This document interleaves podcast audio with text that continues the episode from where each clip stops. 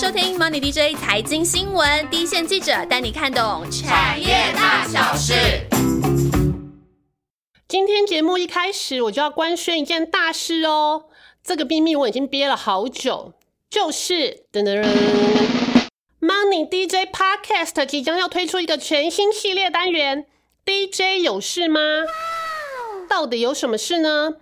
不管你是新朋友、旧朋友，先把节目订阅起来。这个礼拜五节目一上线，就知道我们要跟你分享什么大事。好了，先回归本集，不得了了！台股在上周站稳万七，连大家都认为动不了的大牛股中钢都可以涨停了。有关钢铁族群呢，我们 Money DJ Podcast 先前就有跟听众分享了，钢铁产业有可能迎来十年一波的大行情。那我们今天要介绍的产业呢，也是最近资金流向聚集的人气焦点哦。要怎么样知道类股资金流动的状况？投资朋友可以先用 XQ 全球赢家看盘软体这套工具，就可以很简单又快速的知道了细产业的类股涨跌。而上周可以跟钢铁产业媲美的，就是我们的造纸类股。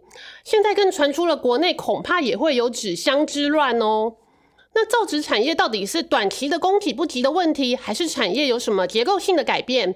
今天来陪我们聊产业的记者，也是我们主跑造纸产业的建奇。Hello，好久不见。先请建奇跟我们聊一下现在国内的市况如何吧。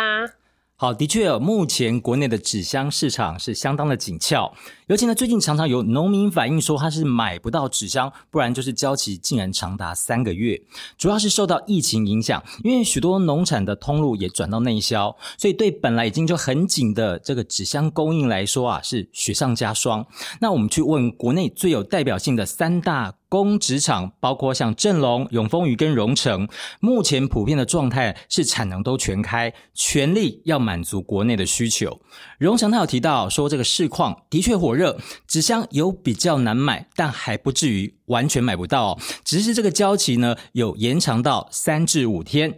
而永丰余目前更是没有观察到说交期有什么样的变化。虽然说确实有听到说这个市场供需啊比较紧，但至于大家还比较关心的是这个价格的问题。那么根据统计，今年以来国内纸箱平均大概涨了十五趴哦。那但是涨最凶的其实是国际的浆价，今年以来已经是狂飙了六七成这么多。那下游的纸张价格平均大概只有反映三成左右。因此呢，最近这个造纸类股，其实如果说汪万你有观察到，现在涨最凶的标股，其实是。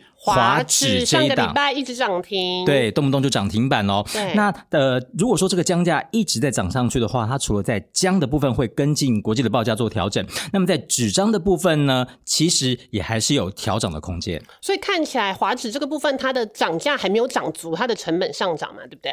对，因为这个它完全是跟进这个姜价，另外这个纸张是比较下游，还有条件调进的这个空间。对，因为毕竟现在需求还是很旺嘛。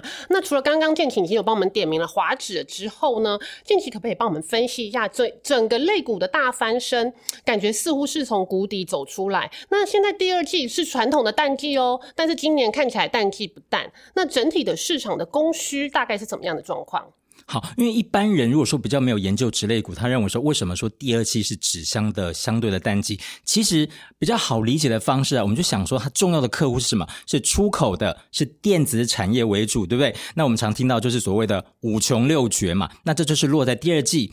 如果说我们要问说今年公纸第二季能不能够有所谓的淡季不淡？那从三月份出现的这个出口连九红，没错，还有这个国内科技业是持续社会中美贸易战还有疫情带动的商机，其实真的是旺到不得了。这个答案其实是呼之欲出。对，因为电子大厂现在都很旺嘛，那么很多电子的包装啊，都是需要纸箱来出口的。对，那纸箱的供需为什么这么紧？其实供需法则就是最简单的原理哦。那么首先我们看到这个原料的部分，因为国际废纸回收多少还是会受到一些。欧美疫情还是很严峻的干扰嘛，加上这疫后的需求真的有明显在回温跟反弹哦。那么加上这个海运缺柜也来参一咖，所以不管说是美费啊、欧费还有日费，其实一年下来涨超过一倍的涨幅。那个这个废纸变贵了，就会推升所谓工业用纸跟纸箱的价格嘛。加上需求同样展现是很强劲的力道，也就是说啊，这一波不管是废纸啊还是公纸跟纸箱，是供给变紧，然后需求增加，两边都在。在处理真的，所以这时候感觉我们是不是资源回收这个部分也要做的勤快快一点。没错，然后我们也知道说这个预期心理像台风，对菜菜价会上扬，其实预期心理很重要。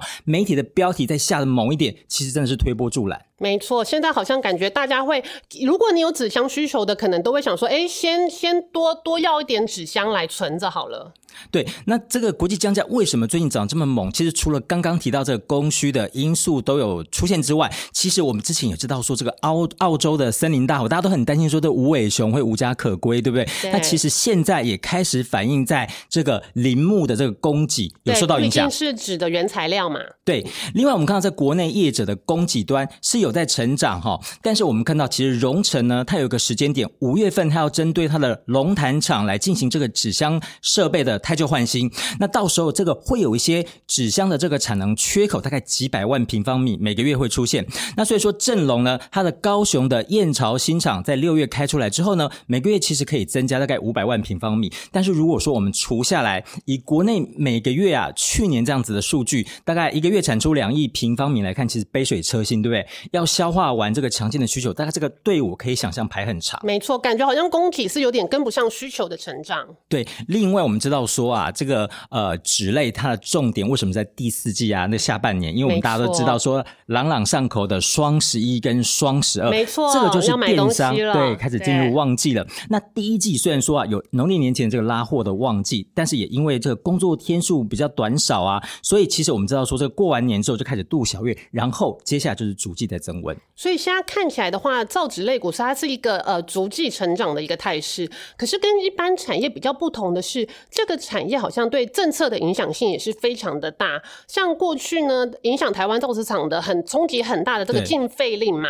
那感觉对台台厂的影响大概就告一个段落。那这个利空的因素消除，其他还有一些是利多的因素一波一波的出来。那通常呢，政策的影响性都可以长达一两年的时间。对这对产业的结构性的变化也有很大的影响。那请建奇跟我们分享一下。对，我们常常说，千万不要跟政府对坐，对不对？我们看说这个荣成啊，过去这三年会比较惨、比较低潮，就是因为禁废令的打击。那到底什么是禁废令？禁先简废令对，可以先跟我们简单的介绍呃这介绍一下，就是先前影响这个造纸产业比较大的政策是中国从二零一七年开始实施禁废令，那就是中国禁止进口二十四种的这个固态的废弃物啊，其实废纸也在这这个范围里面哦。但是这样子的呃影响之下，我们知道说这个进口废纸是工业造纸非常重要的原料，没错所以为了减少对于产业的冲击，它是用这个循序的渐进的方式，定下在二零二零年底要达到零进口废纸的目标。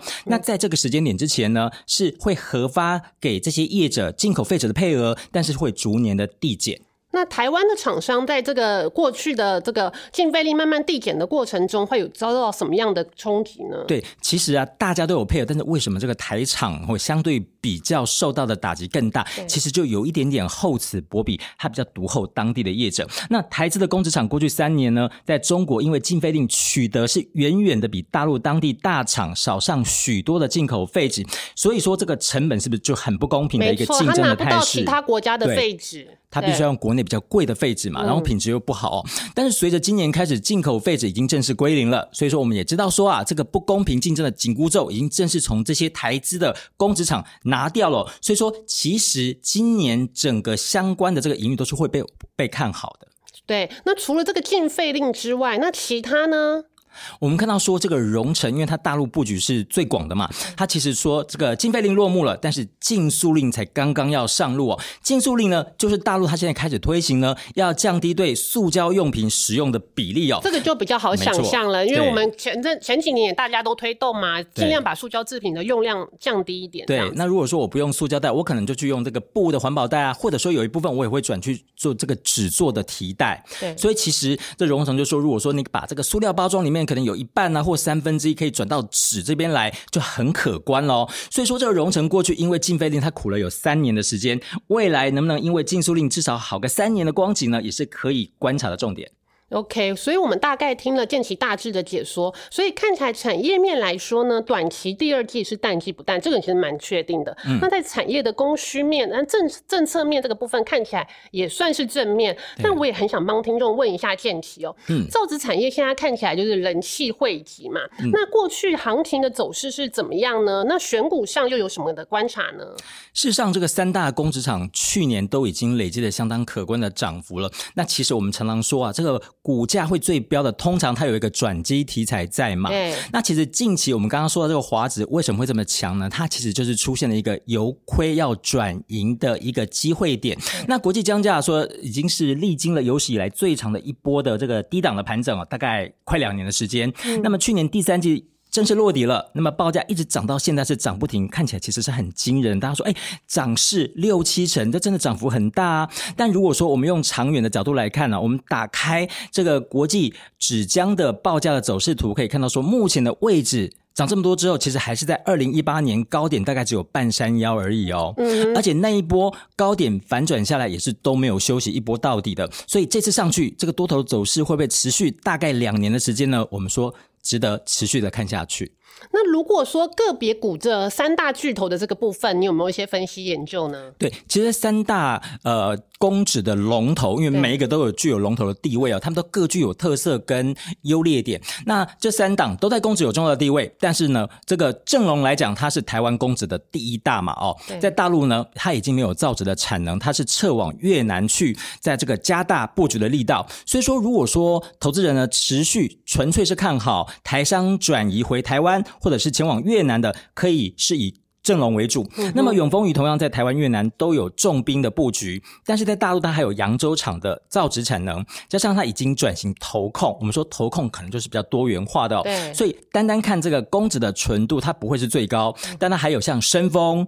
永丰石这个家用品啊，清洁用品，华纸也开始要复苏，它有很多元的题材可以期待。对，像像永丰，我们知道它旗下就有它自己的卫生纸品牌啊，对对，然后还有一些洗衣精啊，对，还有譬如说呃厨房用纸的品牌，他们都有，就是有有不一样多元化的发展这样子。但如果说你还是看好这个大陆广大的市场的话，要重压大陆公纸，在后禁飞令时代，加上这个禁塑令的利多，我们看到有大格局可以期待，那么纯度最高，绝对就。就是荣成莫属了。嗯哼，对。所以如果说你是比较看那大陆市场的话，我们就可以锁定荣成这样子。对。那如果说你要去赌这个转亏为盈题材，那当然就是华指喽。哈。那我们看到这个振龙跟永丰鱼在去年都已经是 EPS 哦，已经是拉到了这个呃可以说是新高啊次高的水位，三块钱以上。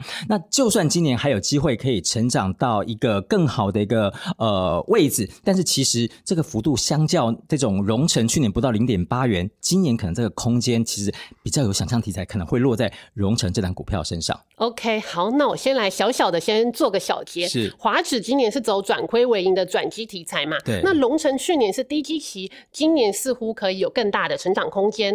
那造纸产业呢？对我们来说，真的可以说是蛮亲切的，因为日常随手可得嘛。不过，真的要来追踪这个产业，也有很多咩咩嘎嘎。接下来呢，我们小彩蛋的时间，就让建奇来跟我们分享更多产业的观察。好，今天要跟大家分享的这个造纸的小彩蛋呢，比起大陆，我们我们知道说这个台湾绝对是更加符合这个市场机制自由法则的一个市场。但是为什么从去年底开始一直到目前为止呢？我们看到大陆的这个公纸或卫生纸的涨价是一波接着一波，哦，但是台湾呢，同样面对这个国际成本有高涨的压力。但是目前呢，除了卫生纸价格还是不动如山，公纸呢其实涨的也都是戒慎又恐惧，因为有些厂商呢就很怕说，呃，唯恐落了一个这个。联合涨价的罪名，一不小心会被公平会给开罚，因为之前真的有被重罚过几百万的例子哦。所以我们看到说啊，呃，这个国内市场涨价的议题真的是非常的敏感，这连业者都自己这么说，也常常出现说有上游在涨价的时候呢，这下游偷偷写信去检举的状况发生。其实这也是要从市占率来说起，因为我们台湾的三大工纸厂呢，在工业用纸的市占率。高达九十六趴，这是具有绝对性的影响力哦。就算在纸箱呢，这市占率也一样有超过六成。所以说，目前这三家厂商如果都涨价，那么影响层面可以说是全面性的。那反过来想了，如果国内厂商面对涨价的时候是这么的小心翼翼，但是最后我们看到它还是真的落实涨价了，这是不是也证实了说这个市况的火热不是只有空穴来风？这个需求呢，绝对扎扎实实，非常的强劲。那么原物料上涨也真的带来了营运上的压力了。因此，对于这个涨价题材常常建立欣喜的投资人来讲话，这个就是最贴近现实的参考指标。好，听完了这集的分析呢，相信对于听众朋友来说，对于造纸产业会有更深入的认识。那接下来呢，又是回复留言的时间喽。首先呢，就是有一位四四五前期的听众朋友有点名，想要听杏红科跟环保回收类股的介绍。其实这个族群呢，虽然冷门，但我们之前我们计划团队之前也有讨论过。呃，听众所提到的那个杏红科呢，我们的记者有写过个股新闻哦，看起来今年应该是会有双位数的成长，也希望你能持续的关注我们家的新节目哦。然后有一位 Run J，谢谢你的再度留言，就是您的这个大名，我们那个企划团队又对你非常印象深刻，感谢你对我们的鼓励哦，提醒我们做要要做快乐的节目这一点，真的是算是温暖了我们团队的心。那你许愿的有关于我们可以多讲一些毫米波手机的受惠股，我们一定会好好准备，不会让你失望。另外呢，在 YouTube 这边呢，也有一位呃郭建生先生的留言，因为你说呢看过我们两期的那个网通单元，所以我想你应该是我们的长期读者。那至于你点名的 Open Run 呢，其实我们去年 Podcast 节目呢就有针对 Open Run 有量身打造一期一集节目哦。如果有什么新的那个产业更新的话，我们会再推出新节目。那这一集的节目我们就先到这边，最后最后再提醒一下，本周五不要忘了锁定我们 Podcast 全新系列 DJ 有事吗？相信会给投资朋友满满的收获哦，拜拜。拜拜。